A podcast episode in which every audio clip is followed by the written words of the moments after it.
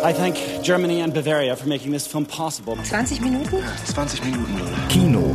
Guck mal, wie schön sie damals war, ist Maria. Das Filmmagazin. Mord und Totschlag im deutschen Kino, das hat Tradition, wie im internationalen Film natürlich auch. M, eine Stadt sucht einen Mörder oder Nachts, wenn der Teufel kam, sind berühmte deutsche Kinofilme, in denen es um Mord geht. Jetzt haben sich zwei deutsche Nachwuchsregisseure mit dem Thema beschäftigt. Mit beiden sprechen wir in dieser Sendung, in der wir Ihnen auch noch den Beruf des Location Scouts vorstellen. Zur Sendung begrüßt sie Jochen Kürten. Zunächst aber nun zum Film Das letzte Schweigen von Baran Booda, ein kurzer Filmausschnitt. Sie hieß Pia, war erst elf, wurde in dem Feld da vergewaltigt und getötet. Ganz in der Nähe ihres Elternhauses. Die Leiche haben wir erst viel später gefunden. Im See. Den Täter haben wir nie erwischt.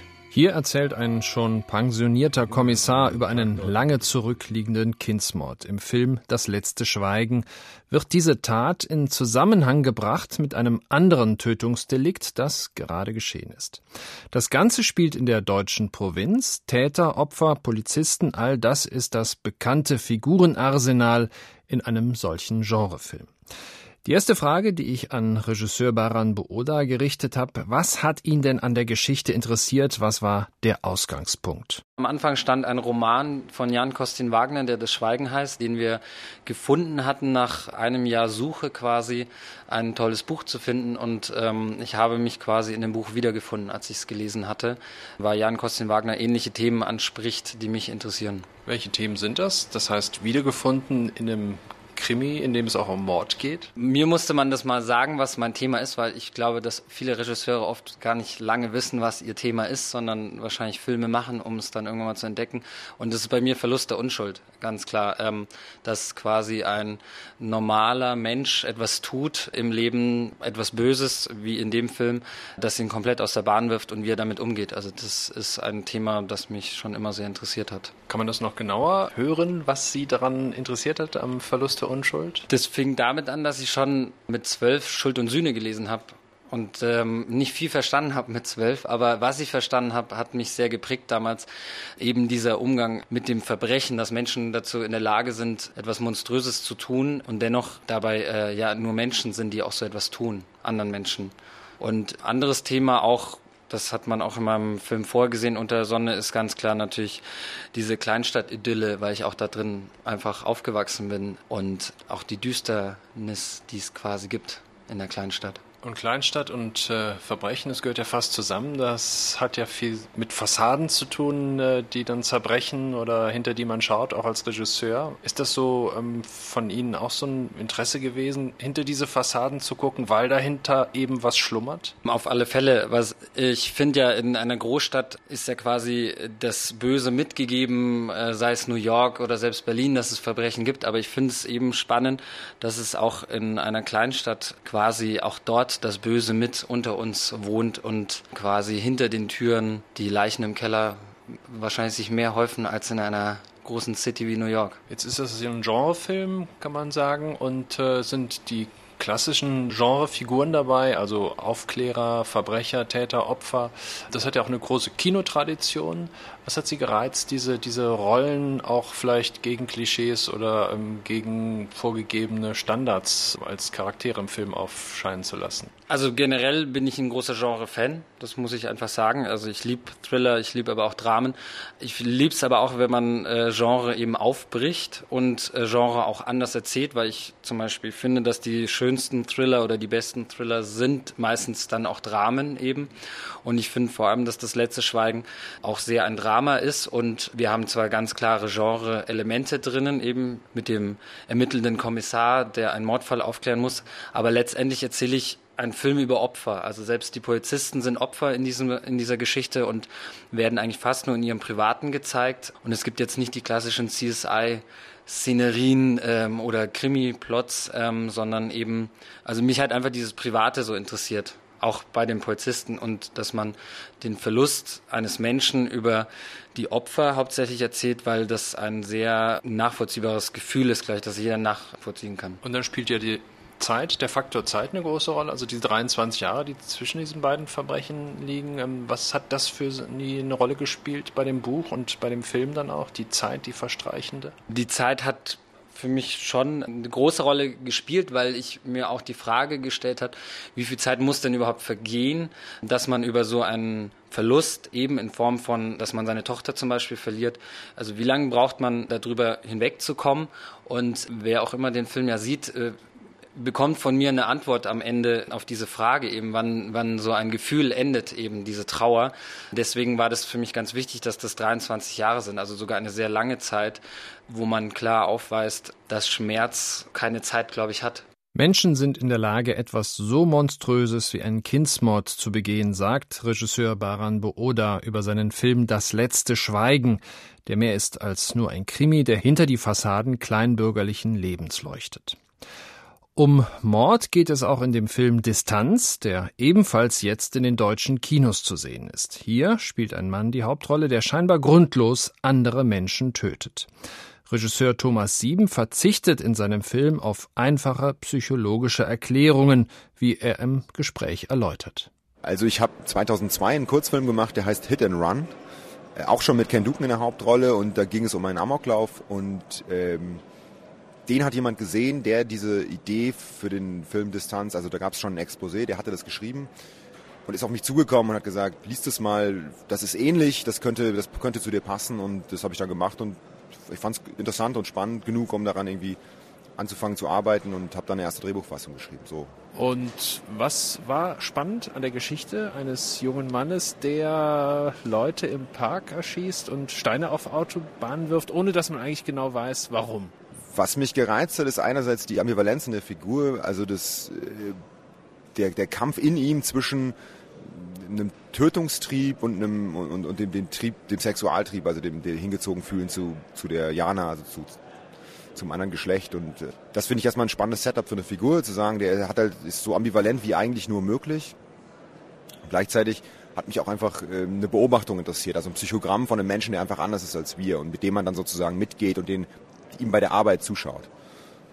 Sie sagen jetzt Psychogramm, trotzdem erfährt man ja wenig über die psychischen Abläufe, die da im Hintergrund oder in seinem Kopf ablaufen. Ja, das stimmt. Ähm, ich habe halt gemerkt bei der Stoffentwicklung auch, äh, auch im Schnitt dann auch noch später und auch schon mal beim Dreh natürlich auch, dass wenn man eine Figur hat, die tötet, so mal ganz drastisch gesagt, dann kann man zwei Dinge machen. Man kann entweder versuchen, das zu erklären als, als Filmemacher und sagen, der tötet jetzt aus dem und dem Grund oder man lässt es weg. Aber dazwischen, es gibt keinen Mittelweg. Wenn man einen Film macht über jemanden, warum tötet jemand, dann muss man auch 90 Minuten damit äh, die Strecke von A nach B zu erklären. Äh, wenn man, äh, dafür, darauf hatte ich keine Lust. Ich hatte keine Lust, einen Film zu machen, warum töten Menschen andere Menschen. So. Mir ging es immer darum, einen Film zu machen, jemand, der ist so, der wird relativ früh schon so etabliert. Was passiert mit dem, wenn der sich verliebt? Oder wenn der, wenn, er, wenn der auf eine Frau trifft irgendwie? Das heißt, jetzt so eine Szene zwischendurch, wo er irgendwie ein Vaterproblem gehabt hätte oder ein Mutterproblem oder was auch immer, das wollten Sie gerade vermeiden, weil das eben als, als zu kurze Erklärung hätte hergenommen werden können. Genau, also ich glaube, das Kartenhaus wäre dann auch relativ schnell eingestürzt und es gab diese Diskussion im Vorfeld durchaus, ob man nicht ähm, das irgendwie erklären könnte oder zumindest andeuten könnte. Und ich habe dann gemerkt, also es gibt, gab auch solche Szenen im Drehbuch und ich habe dann irgendwie äh, bin, habe irgendwann gemerkt, dass selbst die kleinste Anspielung äh, zu viel ist und nur die komplette Reduktion und ähm, nur das Konfrontieren aus einer und das Beobachten aus einer ganz neutralen Position und nur Zuschauen von Handlungsschritten, nur dann funktioniert das in sich geschlossen. Sonst äh, will man immer mehr wissen oder man weiß zu viel und das wäre, hätte doch von dem eigentlichen von der eigentlichen Geschichte abgelenkt. Jetzt haben Sie eben auch als Motiv für Ihren Film die Frau genannt, die eben die Liebe in dem jungen Mann erweckt. Ähm, trotzdem bewirkt das keine Änderung in seinem Dasein. Ja, da gibt es ja verschiedene Interpretationen von dem Film. Und es gibt ja auch die Interpretation, dass sie vielleicht sogar die Gewalt in ihm potenziert. Also dass sie sogar eine Art Brutkasten für ihn ist, für etwas, was immer schon in ihm war und dann noch beschleunigt. Ähm, es gibt ja auch eine Antwort von mir natürlich, aber ich, ich merke jetzt, wo der Film das erste Mal mehreren Leuten, also vielen Leuten gezeigt wird, dass es jeder das so ein bisschen anders sieht und ich würde das auch gerne so irgendwie, finde es eigentlich ganz gut, dass das so ist. Also weil im Endeffekt ist auch das nicht erklärbar, wie wirkt diese Frau auf ihn. Sie wirkt auf ihn, das ist klar, aber wie vielleicht gibt es da auch keine Antwort drauf. Ich glaube auch wissenschaftlich gibt es auf solche Menschen, die äh, nicht kausal, aus kausalen Gründen Gewalt verüben, gibt es da wahrscheinlich auch keine Erklärung. Sie verzichten ja nicht nur auf diese Begründung oder auf diese vordergründigen Ursachen, die man vielleicht da rein interpretieren kann. Sie verzichten ja eigentlich auch über weite Strecken in den Film auf Sprache. Sie beobachten ja viel, gerade wie der junge Mann durch den Park geht, durch die Gärtnereianlagen. Was war Ihnen wichtig äh, an diesem Stil? Ja, also das ist einmal ein Gefühl gewesen, dass es ein sehr beobachtender Film ist und ähm, Dialog in einem Film wird ja schnell erklärend oder auch behauptet und es gab auch durchaus mehr Szenen, die wir gedreht haben, wo mehr Dialog war und im Schnitt hat es sich dann irgendwie so zusammengefügt, dass es halt, dass ich halt eine Reduktion wollte, weil auch dieser Mensch ja in sich reduziert ist und sehr rechtwinklig und mathematisch funktioniert und das hat auch mit den, mit den langen Einstellungen und den Totalen zu tun und auch diesen sich wiederholenden Kameragängen hinter ihm her. Und ich habe so das Gefühl gehabt und glaube, dass es dem Film auch gut tut, den halt auch vom Dialog und von, von den Informationen zu reduzieren, weil im Endeffekt ist es, hat es dann auch was Dokumentarisches. Sagt Regisseur Thomas Sieben über seinen Film Distanz, eine verstörende, weil nicht erklärende Studie über einen jungen Mörder. Das letzte Schweigen spielt in der Provinz, Distanz in der Großstadt. Die Schauplätze der Filme sind sorgfältig ausgewählt. Diese Drehorte müssen weit im Vorfeld der eigentlichen Dreharbeiten feststehen. Etliche Filmteams drehen täglich in vielen deutschen Städten. Entsprechend hoch ist der Bedarf an Motiven. Alles kann interessant sein, gepflegte Schrebergärtchen, verkommene Hinterhöfe, prächtige Villen, gemütliche Kneipen oder schicke Penthouse-Wohnungen. Ein Location Scout hat hunderte solcher Locations, also Drehorte, in seiner Kartei. Für einen 90-Minuten-Spielfilm werden etwa 30 Motive benötigt. Die Regisseure sind wählerisch und lassen sich gern mehrere Vorschläge für eine Location vorlegen. Iris Chuck ist Location Scout in Berlin. Für sie war die Krimiserie Wolfs Revier der Einstieg. Im Krimi gibt es ja ganz viele verschiedene Milieus, die zu bedienen sind. Ein Klassiker ist die Millionärsvilla, aber auch die Souterrain-Erdgeschosswohnung oder auch der Leichenfundort. Eigentlich alles, was man sich vorstellen kann. Also Krimis sind sehr dankbar zu suchen, weil man wirklich Zugang zu allen Milieus hat, die man sich nur vorstellen kann und daher auch die Gelegenheit hat, sehr viele interessante, bunte Orte zu finden. Standardarbeitsmittel sind Fotoapparat, Laptop und Handy. Das Drehbuch sollte man dabei im Kopf haben. Marei Wenzel arbeitet mit Iris Chuck zusammen. Ich suche eine Altbauwohnung für jemand Älteren, meinetwegen 80-Jährigen, gehe die Straße runter, schaue mir die Vorhänge an, stelle mir vor, was dahinter so passieren könnte und ob das passen könnte habe natürlich vorher überlegt, ähm, welche Ecke kommt in Frage. Soll es eine reiche Wohnung sein, eine nicht so reiche und gehe dann in die entsprechenden Viertel. Und dann klingel ich und trage mein Anliegen vor und wenn es gut läuft, was es meistens läuft, werde ich reingelassen und, und fotografiere gleich die Wohnung. Wenn es zum Dreh kommt, gibt es eine lohnenswerte Motivmiete für den Motivgeber. Und meistens sieht die Wohnung nach den Dreharbeiten auch noch ganz passabel aus. Ein großer Teil ist äh, neben der Motivsuche die Motivberatung. Ja die von uns geleistet wird, gemeinsam äh, mit dem Filmarchitekten zusammen, wo wir dann mit, dem, mit der Regie zusammensitzen und überlegen, welches Motiv stimmt, welches Motiv ist richtig, hat den richtigen Klang für diesen Film. Meistens haben wir dann so vier, fünf, sechs Alternativen pro Motiv.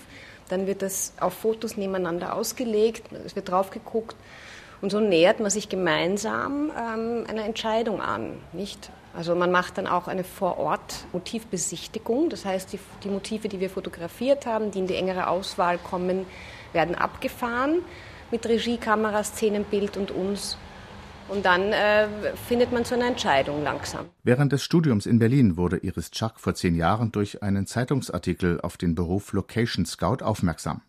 Circa 100 hauptberufliche Motivsucher gibt es in Deutschland, dabei mehr Männer als Frauen. Die meisten kommen durch Learning by Doing zum Job. Neugier ist dabei nicht hinderlich. Ich habe damals Soziologie fertig studiert und habe dann äh, geguckt, wer macht das in Berlin.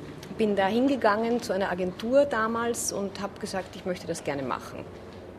Also das war so. Und dann habe ich dort angefangen mit einem Praktikum und habe es später einfach selbstständig weitergemacht. Eine ihrer aufwendigsten Motivsuchen war ein altes Bahnwärterhäuschen zu finden. Haben wir dann in Zusammenarbeit mit der Deutschen Bahn viel gearbeitet und sind einfach die ganzen umliegenden Dörfer von Berlin ähm, abgefahren, ganz Brandenburg, um da dieses richtige leerstehende Bahnwärterhäuschen zu finden. Also das war recht aufwendig. Soweit Iris Chuck, Location Scout bei Film und Fernsehen. Ein Beitrag von Götz Gerson war das, der letzte Teil unserer kleinen Sommerserie mit Berufen beim Film. Und das war's von Deutsche Welle, Film und Kino. Mein Name ist Jochen Kürten.